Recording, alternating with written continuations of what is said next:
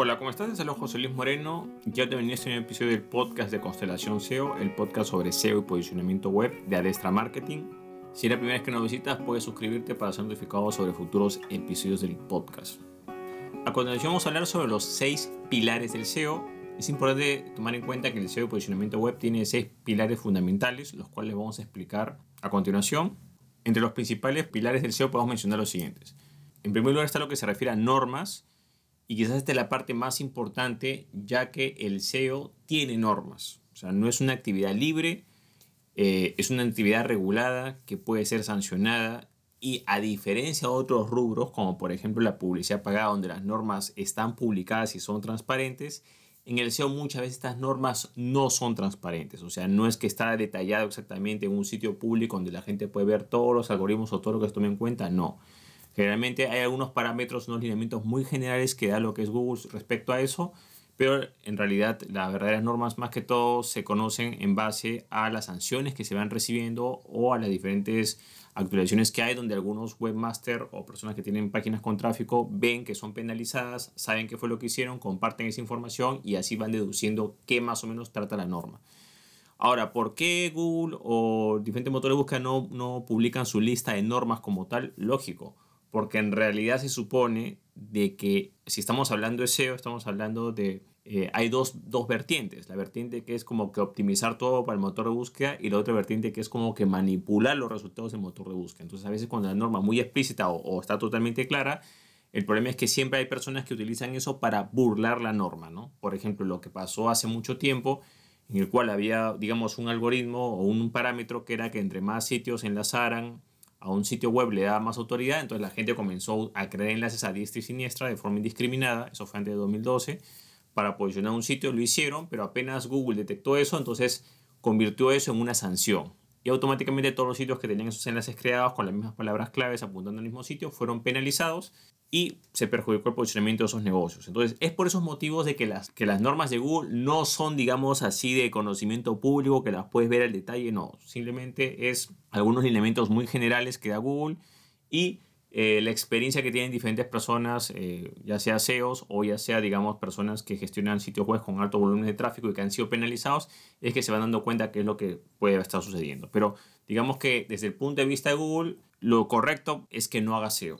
Eso es muy importante tomar en cuenta. Desde el punto de vista de Google, todo lo que sea SEO por tratar de artificialmente posicionarse es mal visto, mientras que lo que quizás está optimizado para que el motor de haga mejor su trabajo es bien visto, ¿ok? Entonces hay que tomar en cuenta ese punto y las normas son fundamentales, ya que si haces SEO sin seguir normas, lo único que pasa es que te van a penalizar el sitio web. A veces cuando las personas no conocen las normas es que cometen el error de buscar atajos como herramientas automatizadas, software eh, automatizados de SEO, que lo único que hacen es que perjudican el sitio web y en vez, digamos, de mejorarlo, lo empeoran, lo penalizan y ya no hay nada que hacer. Entonces, por desconocimiento de la norma, la, persona no sabe lo que está pasando, contrata una herramienta, cree que la herramienta lo va a posicionar de la noche a la mañana, lo penalizan y ya no hay nada que hacer.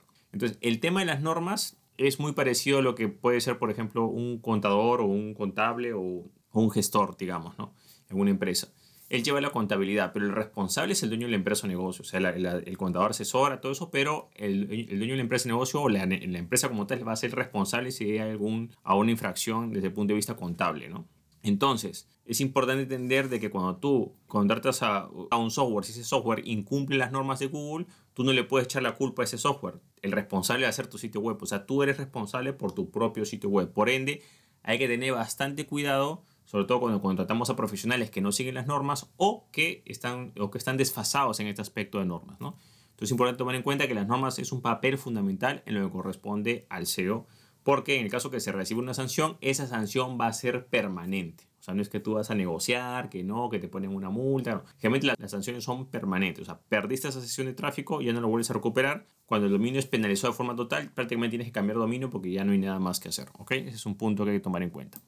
Otro pilar importante es lo que corresponde a la optimización del sitio web.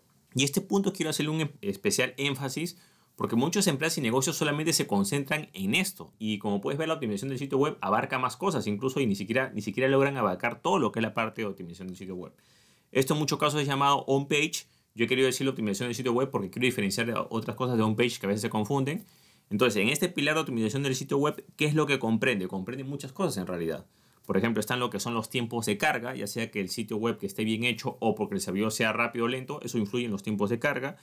Está la estructura de los textos, o sea, esa información que aparece en el sitio web tiene unos textos, tienen que estar estructurados correctamente H1, H3 con una jerarquía. Tiene que, por ejemplo, el sitio web adaptarse a eh, eh, ser responsive, a, adaptarse a diferentes dispositivos o dispositivos móviles o tablets, etcétera. Eso creo que ya está por defecto en, la actualidad, yo creo que eso ya nadie lo duda, es algo básico. Después tiene que tener un sitemap o mapa del sitio. Son una lista de enlaces con una serie de jerarquía y ordenados de tal manera, de orden de prioridad, para que el motor de búsqueda pueda hacer mejor su trabajo. también tienes, por ejemplo, la optimización de algunos contenidos. Por ejemplo, si algunas imágenes son muy pesadas, eso te va a perjudicar. Quizás esas imágenes puedes bajarles el peso, hacerlas más ligeras para que carguen más rápido.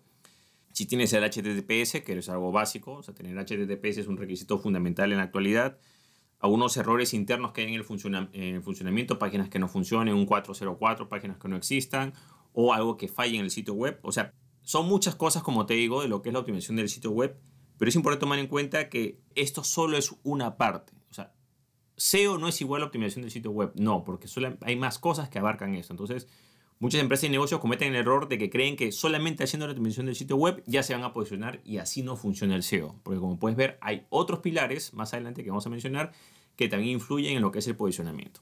Otro pilar adicional es que corresponde a lo que son los enlaces internos. Enlaces internos y también un poco la navegación del sitio web.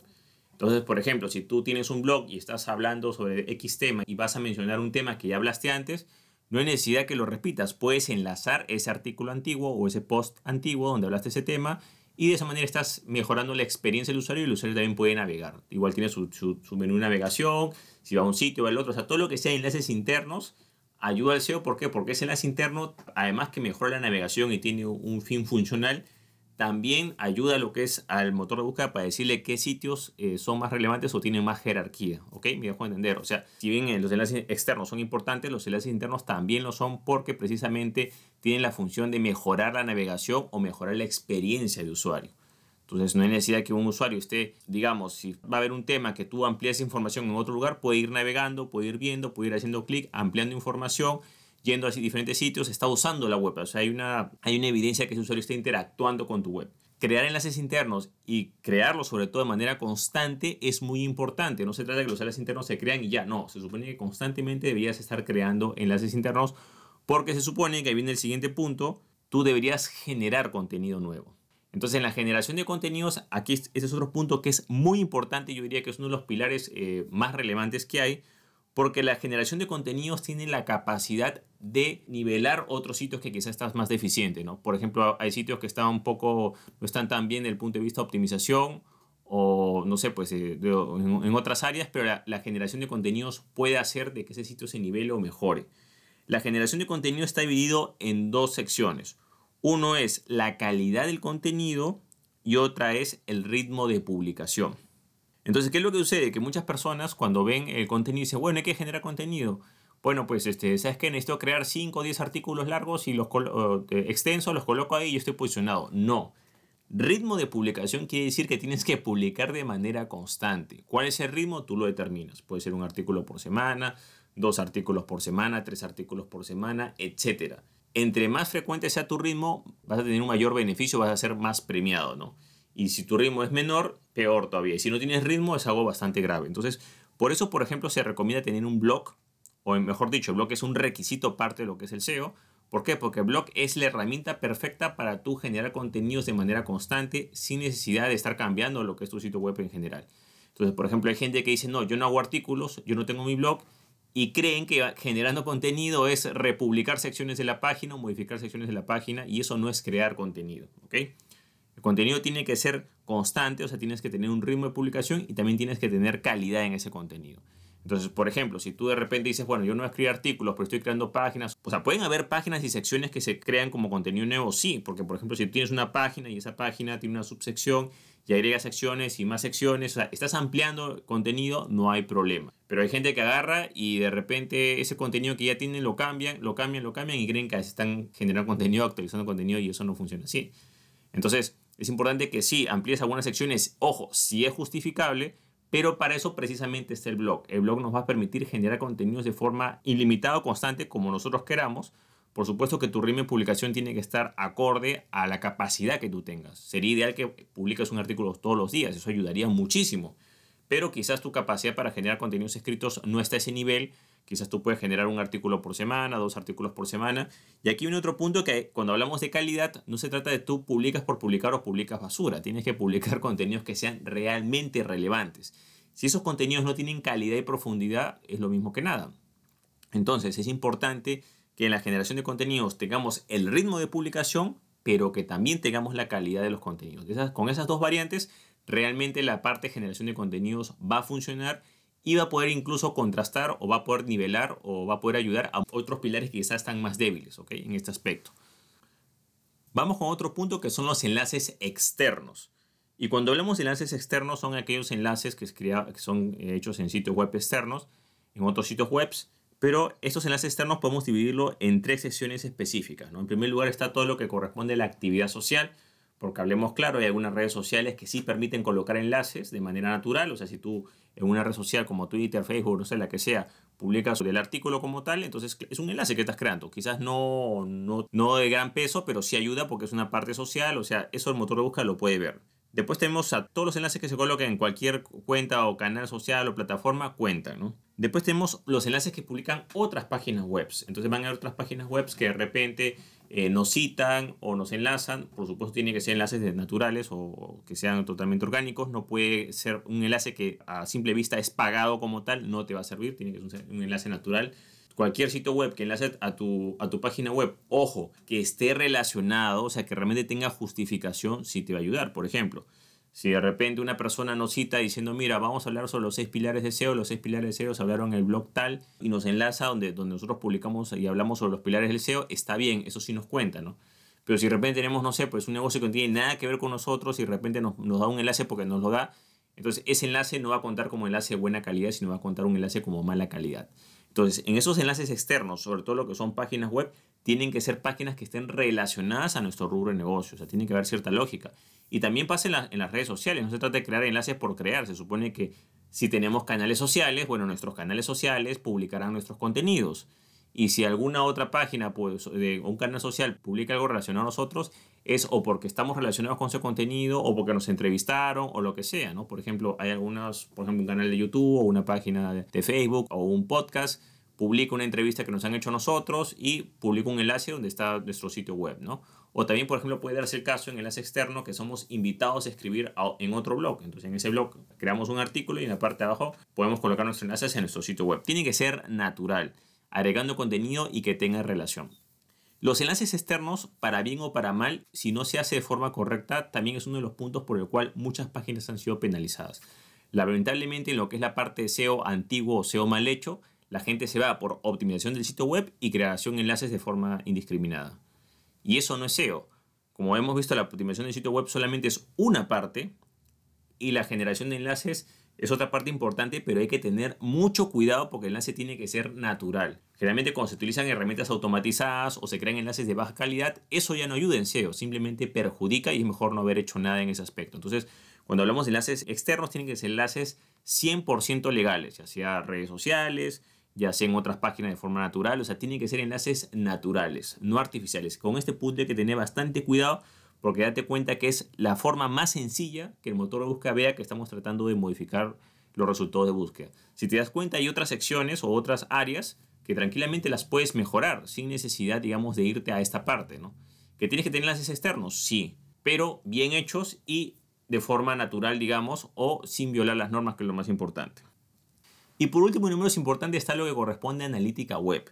En la analítica web vamos a hablar de dos herramientas importantes. La primera es Google Analytics y la otra es Google Search Console o consola de búsqueda de Google.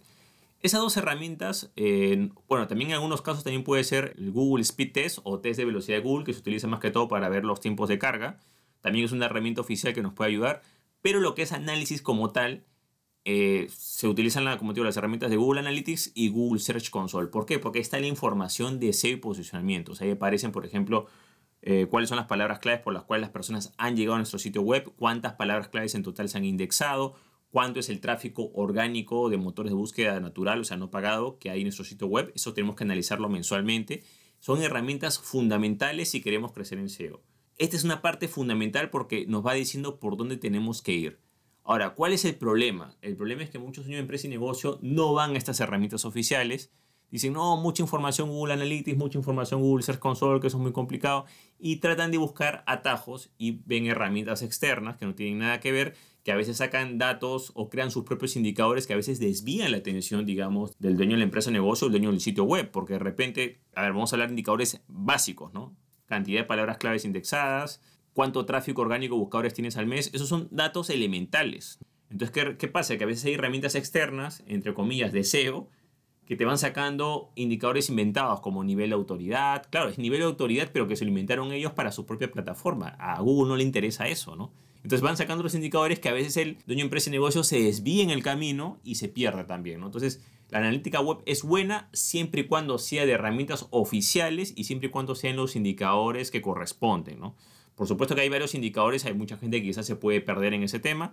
Te mencioné algunos, por ejemplo, también puedes ver otro, otro indicador importante, cuáles son las secciones más visitadas de tu sitio web, el tiempo de navegación promedio, muchas cosas que se pueden mejorar como tal, ¿no? Pero aquí lo importante es que siempre vayas por las herramientas oficiales y que entiendas que solo analizando lo que pasa es que puedes mejorar. Pero ese análisis tiene que ser en base a data verídica, digamos, ¿no? Data objetiva. Bueno, de esta manera hemos conocido más sobre lo que son los pilares de lo que es el SEO, como puedes ver, hay diferentes pilares. Si bien es importante trabajar de manera conjunta, quiero hacer un especial énfasis en que algunos pilares son un poco más fuertes que otros. Por ejemplo, desde mi punto de vista, yo diría que la generación de contenidos es un pilar muy poderoso que es capaz de contrarrestar otros puntos. Mientras que, por ejemplo, la optimización del sitio web a veces no es suficiente. O sea, no es que la optimización del sitio web compense generación de contenidos, no es así. Generalmente la optimización del sitio web es un pilar más mientras que la generación de contenidos, ojo, desde mi punto de vista, es un pilar principal. Bueno, eso es todo conmigo, espero que te haya gustado este episodio, si te gustó no te ese clic en me gusta, dejar tu comentario en la parte de abajo, compartir el contenido y por supuesto suscribirte. Así mismo, si, si deseas ayuda con lo que es el SEO o posicionamiento web de tu empresa o negocio, puedes contactarte visitando el link que ves en la parte de abajo que es adestra con h-marketing.com adestra con h-marketing.com y ahí podrás contactarte con nosotros eh, de manera personalizada y para ver cómo te podemos ayudar. Bueno, eso es todo conmigo, muchísimas gracias y estamos en contacto. Hasta luego.